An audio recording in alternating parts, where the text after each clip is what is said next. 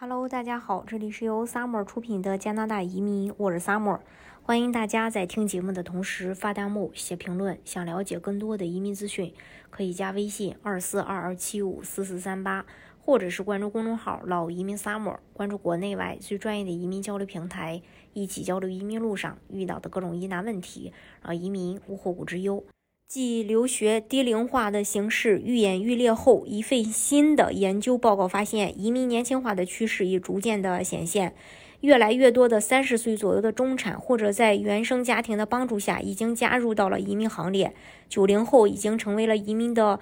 主体。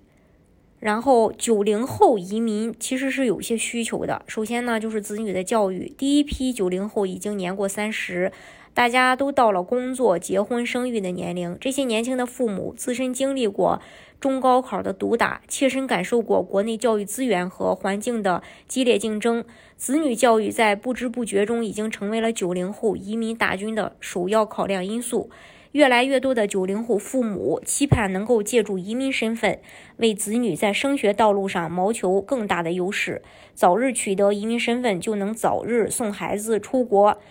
啊，这样不仅对子女语言学习有所注意，也能让子女先行与国际教育体制接轨，在生活融入以及升学道路上都有着更大的优势。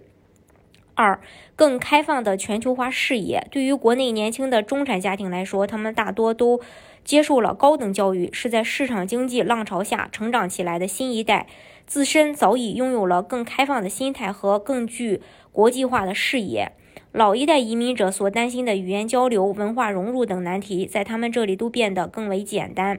九零后家庭对移民生活拥有更强大的适应能力，对移民新生活焦虑的减少，也让年轻投资者移民意愿更为强烈。九零后在对自己生活方式上的选择更具主动性和前瞻性，无论是移民还是移居，都是为了提高自身国际竞争力、为家庭创造更好的生活条件的有效途径之一。三，加拿大是九零后首选移民国家。根据国际市场研究公司。发布的最新的国家品牌指数报告显示，在全球疫情的大环境之下，1982到2000年出生的人们心中认为加拿大是最理想的移民国家。呃，这个国家品牌指数调查对全球不同年龄阶段的成年人进行意见采集，对超过五十个国家进行打分，其中包括全球主流移民目的地。这些年轻人认为，加拿大在疫情期间，无论是人民群体的居家隔离，还是社会停工停产的决定，以及撒钱式的公众补助，都是积极有效的应对措施。除此之外，针对留学生入境、呃申签、续签等环节，都是从简从省，最大限度方便海外申请人的做法，也受到了年轻移民群体的认可和肯定。